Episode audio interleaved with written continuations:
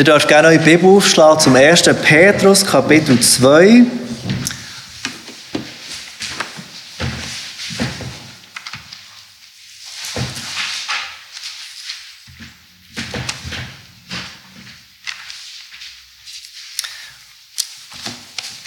Erster Petrus Kapitel 2 und wir schauen uns heute Morgen diesen zweiten Teil an von den Versen 4 bis 10. 1. Petrus 2. 1. Petrus 2. Wir beginnen gleich mit dem Lesen von Gottes Wort, den Versen 4 bis und mit 10.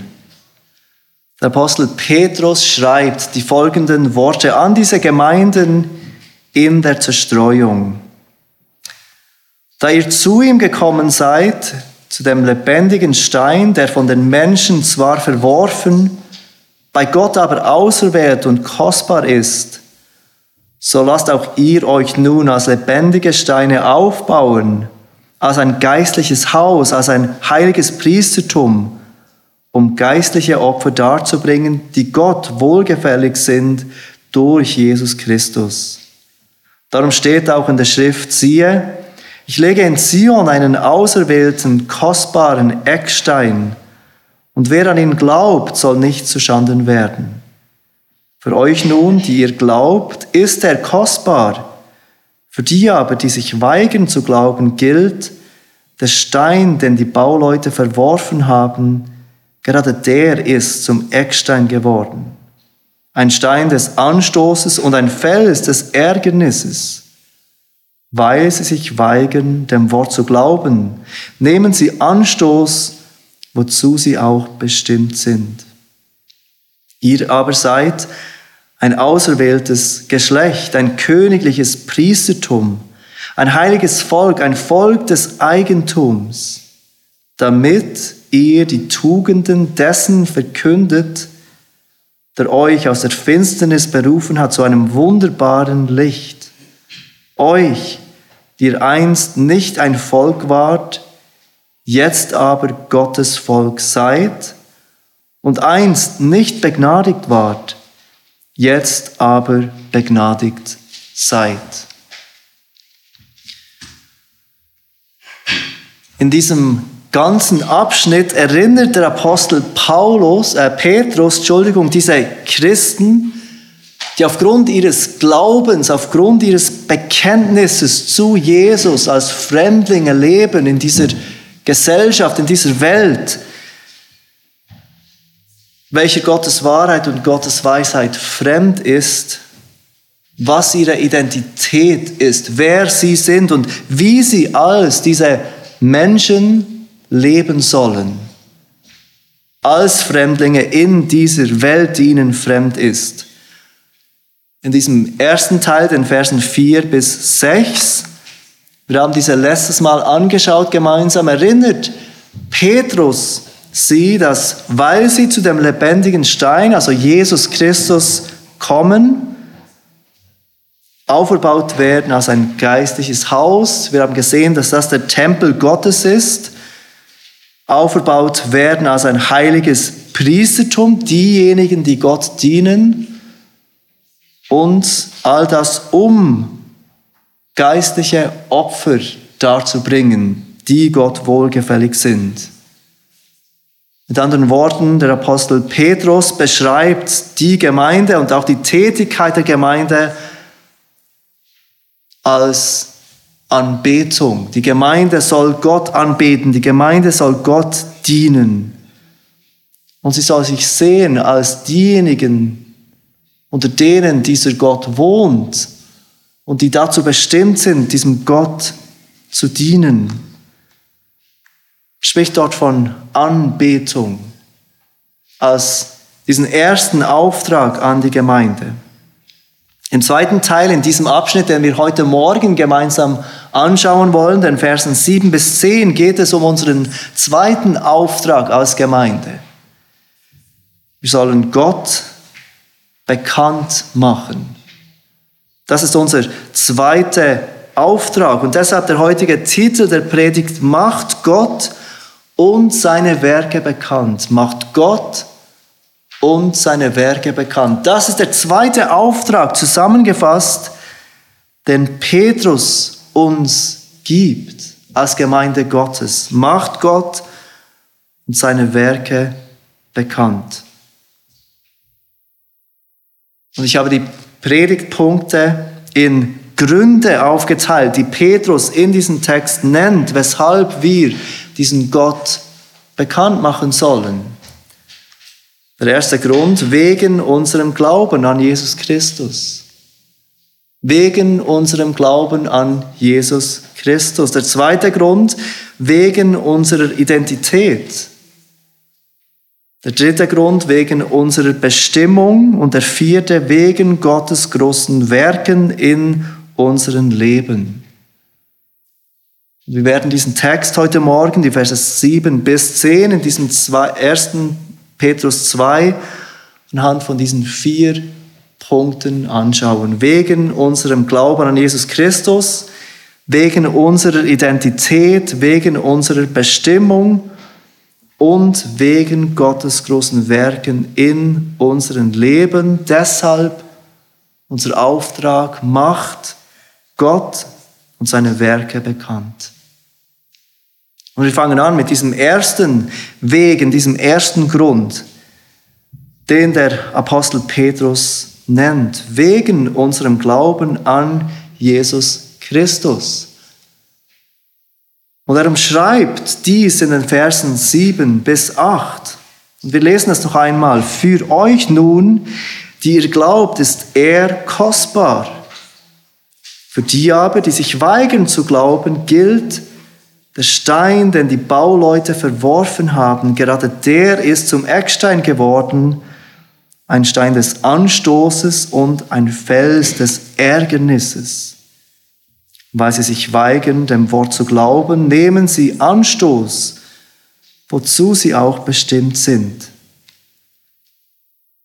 Schon im ersten Abschnitt, im ersten Teil unseres Abschnitts hat Petrus diesen Stein erwähnt. Er spricht von diesem Stein. Und er nannte ihn den lebendigen Stein, der von Menschen verworfen wurde, von Gott aber auserwählt und kostbar ist. Und uns ist klar, er spricht von Jesus Christus. Jesus bezieht diese Prophezeiungen des Alten Testamentes im Neuen Testament, in den Evangelien, Evangelien aus sich selbst. Er ist dieser Stein, von dem Petrus hier spricht. Jesus, der Sohn Gottes, der vor Grundlegung der Welt dafür bestimmt wurde, als Retter für Menschen zu sterben, zu dem sind wir gekommen, schreibt Petrus Vers 4. Wer an ihn glaubt, soll nicht zu Schanden werden, Vers 6. Zu diesem Stein sind wir, die Gemeinde Gottes, gekommen. Auf ihn haben wir vertraut. Und jetzt sagt er im Vers 7, für uns, die wir an ihn glauben, ist dieser Stein kostbar. Dieser Eckstein, auf den die ganze Gemeinde gebaut wird. Ohne diesen Eckstein geht nichts in der Gemeinde. Ohne diesen Eckstein sind wir nichts als Gemeinde. Wir bauen unser ganzes Leben als Gemeinde auf diesen Stein, auf diesen Eckstein.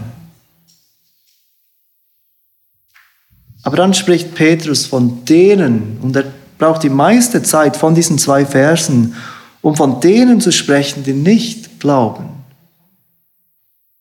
Und bemerkt, wie er es ausdrückt, bemerkt, wie er von diesen, die nicht glauben, spricht. Für die aber, die sich weigern zu glauben, Vers 7, und dann noch einmal in Vers 8, weil sie sich weigern, dem Wort zu glauben. Petrus spricht von diesen religiösen Führern, die uns beschrieben werden in den Evangelien. Die meinten, sie gehörten zu Gottes Volk, die meinten, sie würden Gottes Volk bauen durch ihre Lehren. Aber sie verwarfen diesen Eckstein. Sie verwarfen dieses Fundament unseres Glaubens.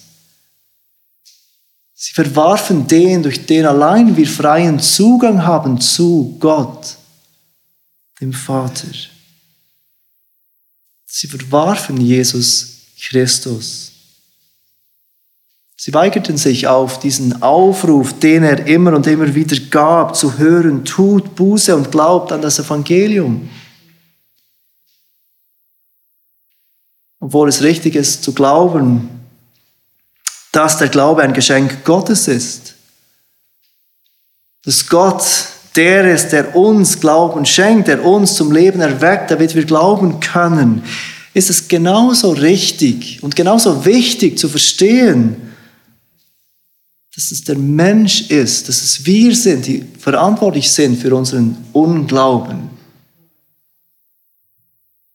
Zweimal betont Petrus diese Wahrheit. Zweimal betont er, dass diese Menschen sich weigern zu glauben. Sie wollen nicht glauben, sie sind nicht bereit zu glauben. Irgendetwas in ihren Herzen sträubt sich zu glauben, dass Jesus der Retter und Herr ist. Irgendetwas in ihren Herzen sträubt sich, ihr ganzes Vertrauen auf diesen Messias zu setzen, anzuerkennen, dass sie selbst nichts tun können und irgendetwas vor Gott vorbringen können. Es ist zu demütigend für diese Menschen zuzugeben, dass sie allein auf Gottes Gnade angewiesen sind, dass sie sündhafter sind, als wir uns bewusst sind. Und so wird dieser Stein zum Stein des Anstoßes. Dieser Messias, der gekommen ist, um zu retten, wird ihnen zum Fallstrick,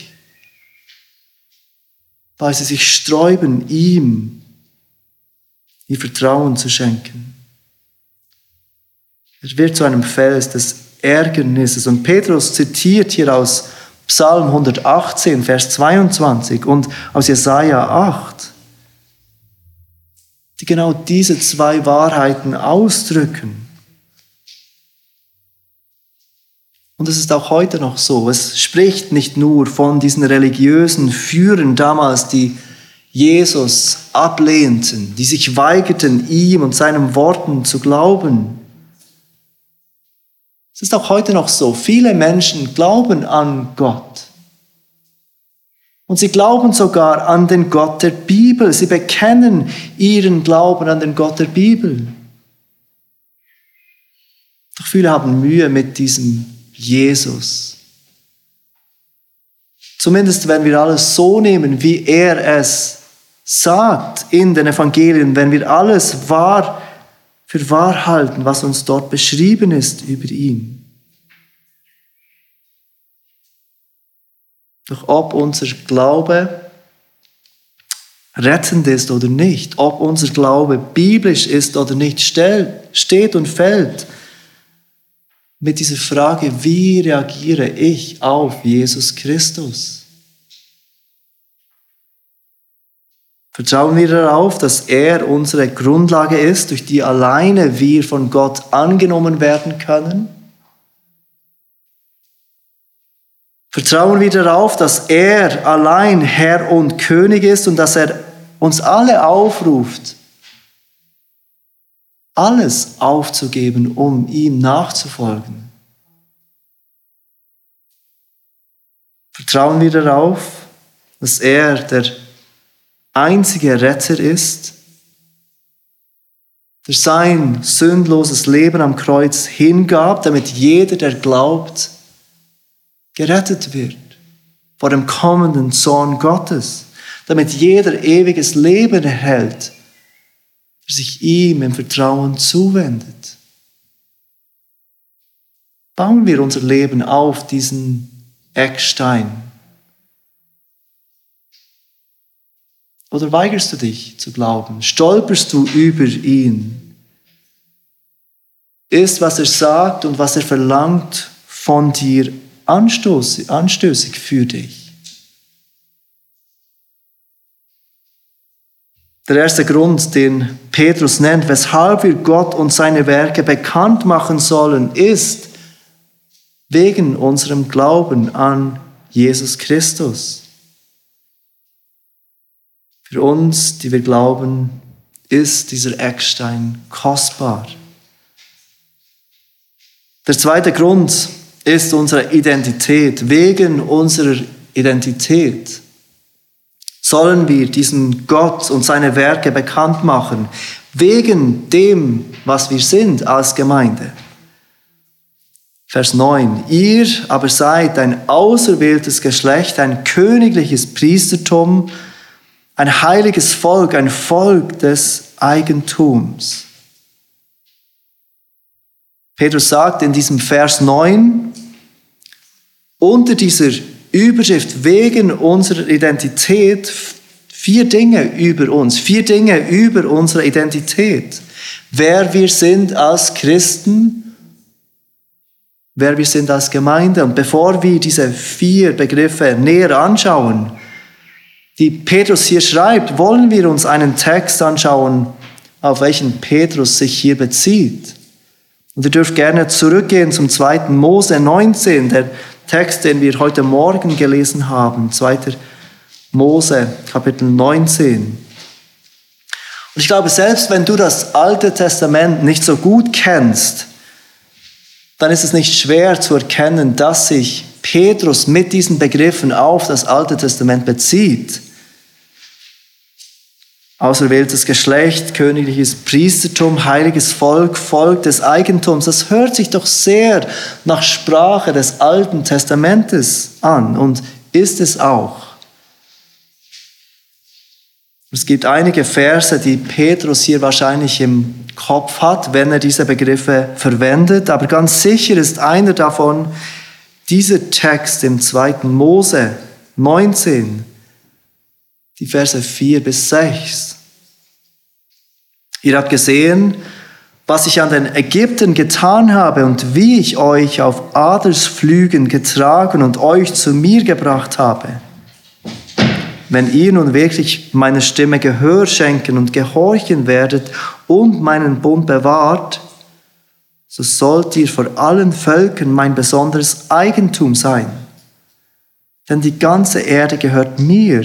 Ihr aber sollt mir ein Königreich von Priestern und ein heiliges Volk sein. Das sind die Worte, die du den Kindern Israels sagen sollst. Erkennt ihr die Ähnlichkeit von diesen zwei Texten? Erkennt ihr, wie Petrus diesen Gedanken braucht, der hier im 2. Mose 19 festgehalten ist? Und wenn ich dich jetzt fragen würde, was ist der gravierende Unterschied zwischen diesen beiden Texten? 2. Mose 19, 1. Petrus 2, Vers 9, was würde dir auffallen? Es ist klar, es steht offensichtlich mehr drin im 2. Mose 19 als hier im 1. Petrus. Einige Begriffe sind etwas unterschiedlich. Aber der gravierende Unterschied zwischen diesen beiden Texten ist das Verb, das gebraucht wird. Ist es euch aufgefallen? Im zweiten Mose sagt Gott, ihr sollt mein besonderes Eigentum sein. Ihr sollt mir ein Königreich von Priestern sein. Ihr sollt ein heiliges Volk sein. Und die Bedingung ist, wenn ihr nun wirklich meiner Stimme Gehör schenken und gehorchen werdet und meinen Bund bewahrt. Wenn ihr all dies tut, dann sollt ihr all diese Dinge sein. Und jetzt schaut euch Vers 9 an vom 1. Petrus 2. Petrus sagt nicht, ihr sollt, Ihr sollt, ihr sollt. Er sagt, ihr seid. Es ist eine Tatsache, was Petrus hier erwähnt. Es ist nicht eine Aufforderung, sondern es ist eine Beschreibung. Und während im zweiten Mose der Gehorsam die Bedingung war, damit sie Gottes Volk sind, sehen wir, dass hier im 1. Petrus 2 diese Bedingung des Gehorsams weg ist. Weil Petrus versteht, dass diese Bedingung des Gehorsams für uns erfüllt wurde. Durch den Gehorsam von Jesus Christum, Christus. Schaut noch einmal im Vers 7 vom 1. Petrus 2. Zuerst Vers 4, Entschuldigung. Petrus sagt, dass wir zu diesem Jesus gekommen sind, diesem lebendigen Stein. Vers 7, dort beschreibt er, dass wir glauben an diesen kostbaren Stein.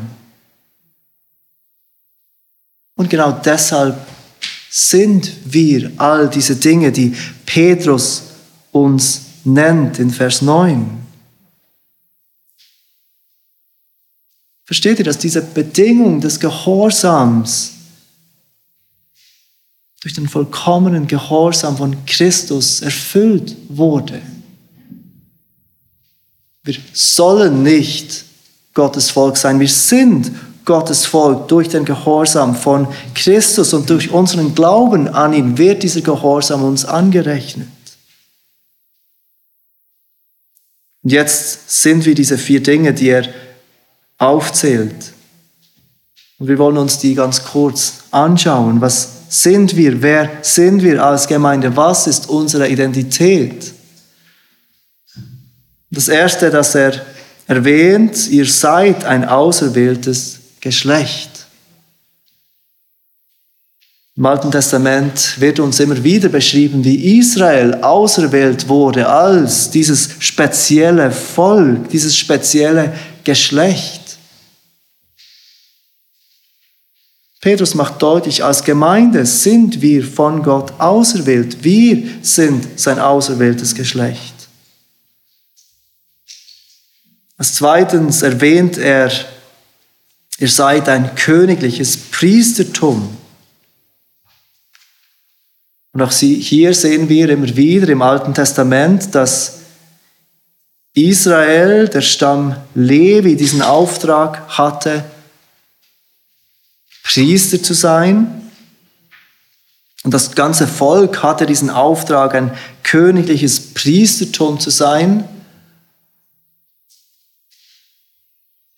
Aber Petrus sagt uns, dass wir ein königliches Priestertum sind. Als Gemeinde dienen wir Gott als königliche Priester. Und als diese Priester haben wir zu jedem Moment Zugang zu Gott und bringen geistliche Opfer dar. Drittens erwähnt er, ihr seid ein heiliges Volk. Als Gemeinde sind wir ein Volk, das für unseren Gott, der heilig ist, abgesondert ist und deshalb heilig ist. Und als viertens, ihr seid ein Volk des Eigentums. Als Gemeinde sind wir ein Volk, das für Gott erkauft wurde und von Gott erkauft wurde. Und das ihm gehört. Und durch unseren Glauben an Christus sind wir all diese Dinge. Ein auserwähltes Geschlecht, ein königliches Priestertum, ein heiliges Volk, ein Volk des Eigentums. Alles Begriffe, die im Alten Testament für das Volk Israel angewandt wurden. Das, was sie hätten sein sollen, Gottes Volk des alten Bundes. Und jetzt wendet der Apostel Petrus all diese Begriffe an für uns als Gemeinde, für Gottes Volk des neuen Bundes.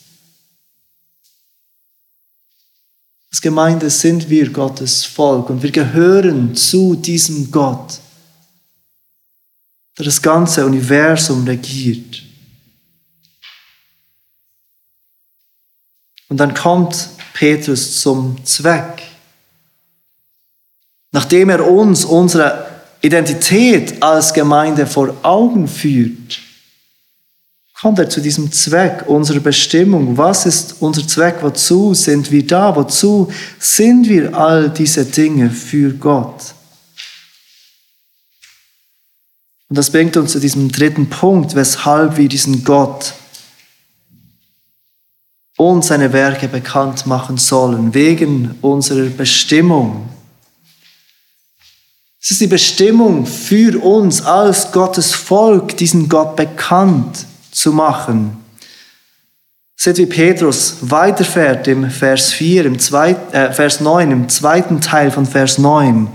Ihr aber seid ein auserwähltes Geschlecht, ein königliches Priestertum, ein heiliges Volk, ein Volk des Eigentums. Und dann sagt er, für was wir das sind, weshalb wir das sind, wozu wir das sind, damit ihr die Tugenden dessen verkündet, der euch aus der Finsternis berufen hat, zu seinem wunderbaren Licht. Wir sind all diese Dinge, die er in Vers 9 erwähnt, damit wir Gott und seine Werke oder Taten bekannt machen. Damit Menschen von uns erfahren, wer dieser Gott ist und was er tut und getan hat. Seht ihr das? Seht ihr, wozu uns Petrus aufruft, nachdem er uns diese Frage beantwortet hat, wer sind wir? Liebe Gemeinde, wir sind nicht nur dazu da, diesen Gott anzubeten, zusammenzukommen als Gemeinde und von diesem Gott und zu diesem Gott zu singen, von diesem Gott zu hören. Wir sind auch dazu da, um Menschen zu verkünden, wer dieser Gott ist.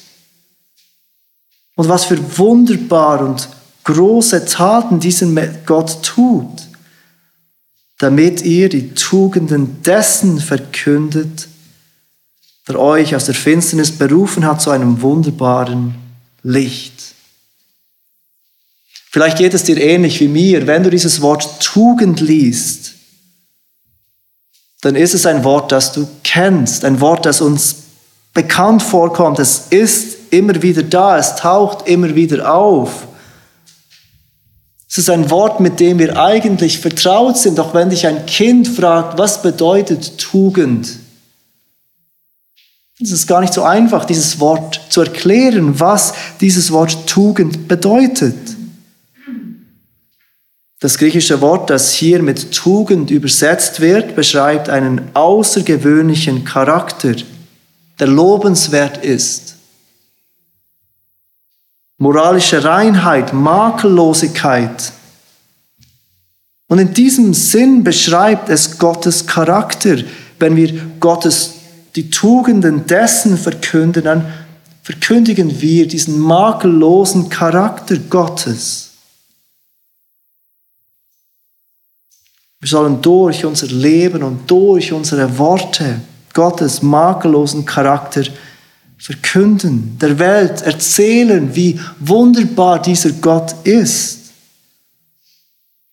dazu gehört Gottes Gerechtigkeit. Gott ist gerecht. Wir müssen der Welt erzählen, wie heilig und gerecht Gott ist, dass er keine Sünde ungestraft lassen kann. Aber dazu gehört auch Gottes Treue und Barmherzigkeit. Dass er ein Gott ist, der Menschen sucht. Dass er ein Gott ist, der uns Menschen allen jeden Tag von seiner Gnade schenkt. Seine allgemeine Gnade, die wir jeden Tag erleben dürfen in dieser Welt. Aber das Wort Tugend spricht nicht nur von seinem Charakter, sondern auch von seinen Taten. Das griechische Wort, das hier mit Tugend übersetzt ist, kann auch übersetzt werden mit Wundertaten.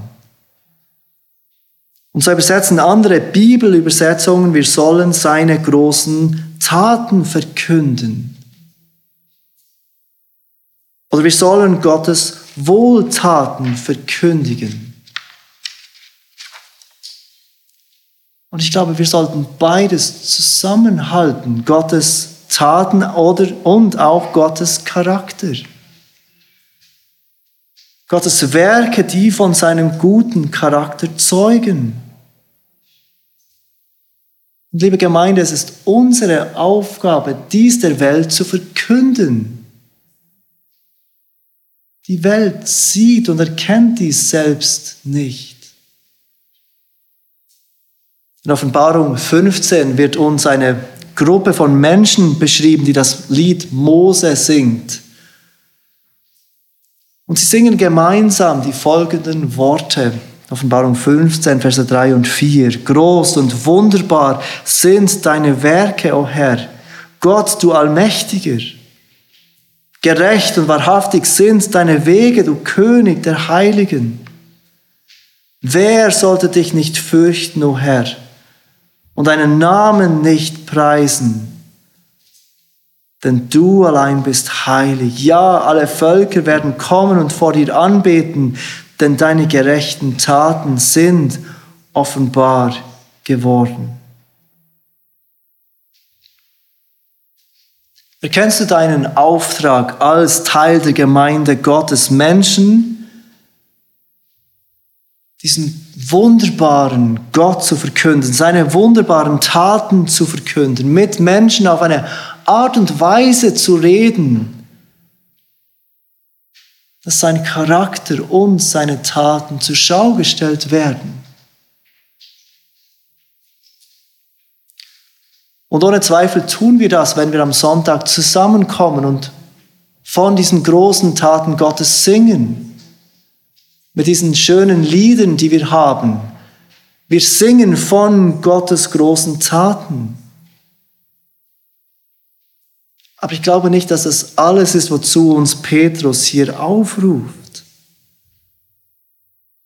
Er möchte, dass wir Tag ein, Tag aus, dort, wo wir sind, in dieser Welt, wo diese Christen lebten und zerstreut waren, unter Verfolgung, unter Bedrängnis, unter der Gefahr abgelehnt zu werden von ihren Freunden und Familienmitgliedern wegen ihrem Glauben. Er will, dass wir dort, wo uns Gott im Alltag hat,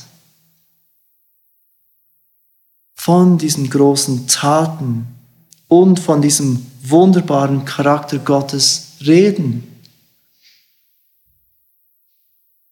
Wenn wir mit Menschen über Gott reden, dürfen sie ruhig merken, dass wir ihn lieben. Dass es uns nicht unangenehm ist, über ihn zu sprechen. Sie dürfen den Eindruck haben, dass wir beeindruckt sind von diesem Gott. Sie dürfen merken, dass unser Vertrauen zu ihm das ist, was unseren Alltag prägt. Wenn jemand eine Weile Zeit mit dir verbringt, sei es bei der Arbeit, sei es bei dir zu Hause oder mit uns als Gemeinde irgendwo draußen, dann dürfen diese Menschen heraushören, dass wir dankbar sind für diese großen Werke, die Gott tut und getan hat in unserem Leben. Es ist unsere Bestimmung, unser Auftrag als Gemeinde Gottes, als Gottes Volk, Gott und seine Werke bekannt zu machen. Im letzten Teil dieses Abschnitts erwähnt Petrus drei große Werke, die er, die Gott in unserem Leben getan hat.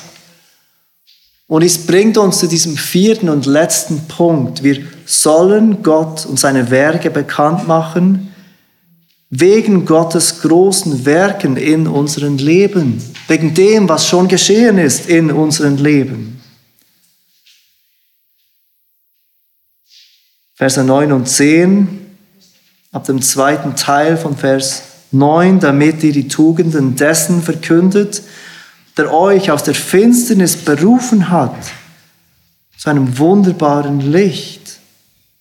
Euch, die ihr einst nicht ein Volk wart, jetzt aber Gottes Volk seid und einst nicht begnadigt wart, jetzt aber begnadigt seid. Vielleicht brauchst du heute Morgen etwas Hilfe, um Gottes große Werke in deinem Leben zu erkennen. Vielleicht fühlt sich Gott fern an, Vielleicht ist Gott nicht erfahrbar in deinen Kämpfen. Vielleicht fühlt sich die Welt mit all ihren Herausforderungen, mit denen du im Moment konfrontiert bist, viel realer an als dieser Gott, in dessen Gegenwart du als Teil seines Volkes bewusst leben sollst. Vielleicht denkst du, Gott hat nichts Großes in meinem Leben getan, das ich anderen verkündigen könnte. Vielleicht hast du kein Zeugnis wie der Apostel Paulus. Du warst kein Verfolger von Christen, du hast ihnen nicht nachgestellt, du warst nicht verantwortlich dafür, dass Christen gefangen genommen wurden und zum Tode verurteilt wurden. Und du hast auch nicht erlebt, wie dieser Jesus dir plötzlich erschienen ist und du blind geworden bist für eine Weile. Aber wie wäre es mit, du warst in der Finsternis, jetzt aber bist du im Licht. Das ist der erste Grund, den Paulo, den Petrus nennt. Das erste große Werk, an das er uns erinnert, dass wir alle, die Christen sind, erlebt haben. Du warst in der Finsternis, jetzt aber bist du im Licht. Ist dir das bewusst, welch großes Werk Gott in deinem Leben getan hat? Als er dich aus diesem Reich der Finsternis befreite,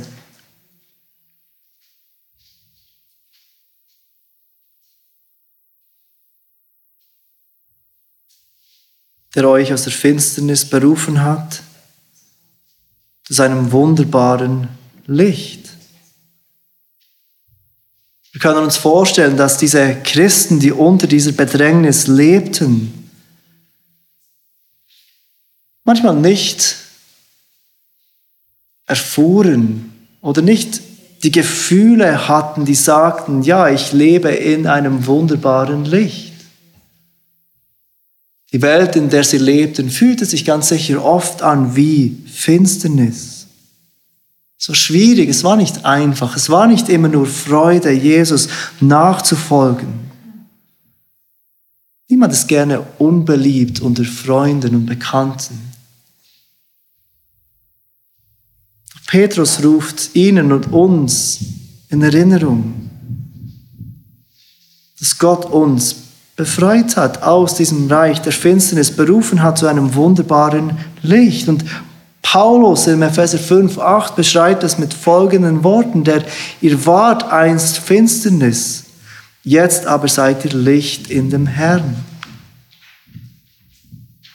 Welch großes Werk hat Gott in unserem Leben getan, dass er uns aus diesem Reich der Finsternis herausgerufen hat zu seinem wunderbaren Licht.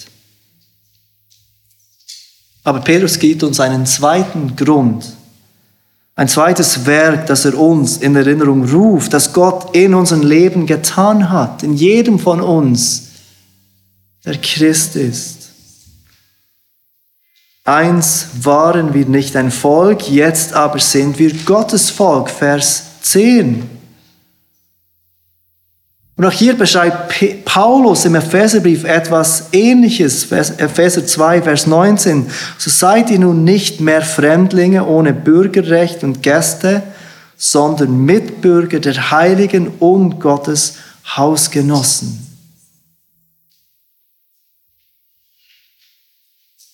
Bist du dir bewusst, welch unheimliches Privileg dir gegeben wurde? Dass du, der einmal ein Fremder warst,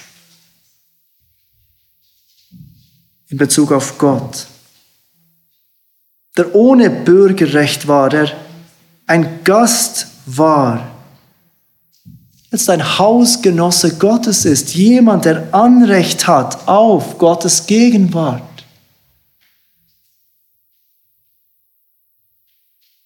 Einst waren wir nicht ein Volk.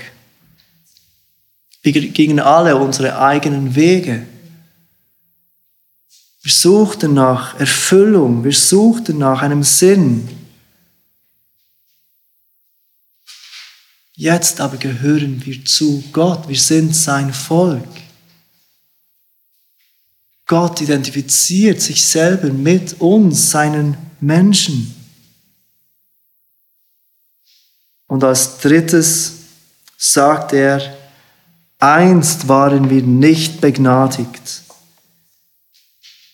Jetzt aber sind wir begnadigt. Und er erinnert uns damit an diese Tatsache, dass wir, bevor wir Gottes Gnade erfahren durften, die Last der Schuld auf uns trugen. Uns erwartete die Strafe für unsere Sünde, uns erwartete dieser ewige Tod, ewige Verdammnis. Unser Gewissen klagten uns an jeden Tag. Wir wussten, wir lebten nicht so, wie wir sollten. Und wir versuchten uns abzulenken durch Vergnügen, durch Dinge in dieser Welt. Einst waren wir nicht begnadigt. Alles, worauf wir warteten, war diese Strafe, die uns erwartete. Jetzt aber sind wir begnadigt. Sind dies nicht drei große Werke, die Petrus hier erwähnt, weshalb wir die Tugenden Gottes verkündigen sollen, weshalb wir dieser Welt, auch wenn wir in Bedrängnis sind, mit großer Freude bezeugen dürfen und sollen, dass es einen wunderbaren Gott gibt, dass es einen guten Gott gibt,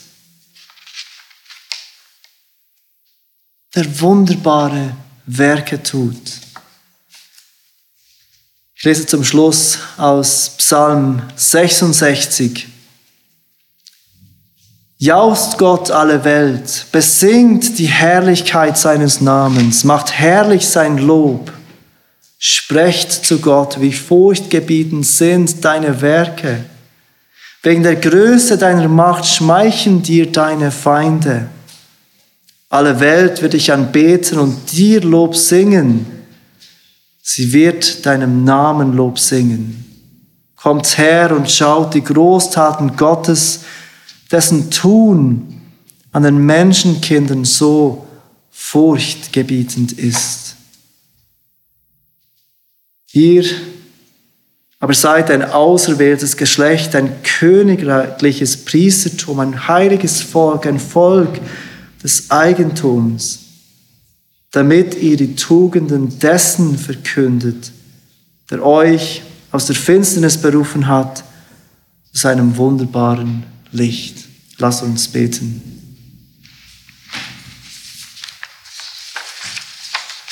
Unser Gott, welch groß sind deine Taten und wie makellos ist dein Wesen. Es gibt kein Falsch und keine Ungerechtigkeit und keine Lieblosigkeit bei dir. Wir danken dir, dass wir allein aus deiner Gnade dein Volk sein dürfen. Und wir danken dir für dieses Privileg, dass wir hinausgehen dürfen in diese Welt und dich, deine Schönheit und deine großen Taten verkündigen dürfen. Bitte hilf uns, dass wir dies tun aus Freude und Dankbarkeit. Amen.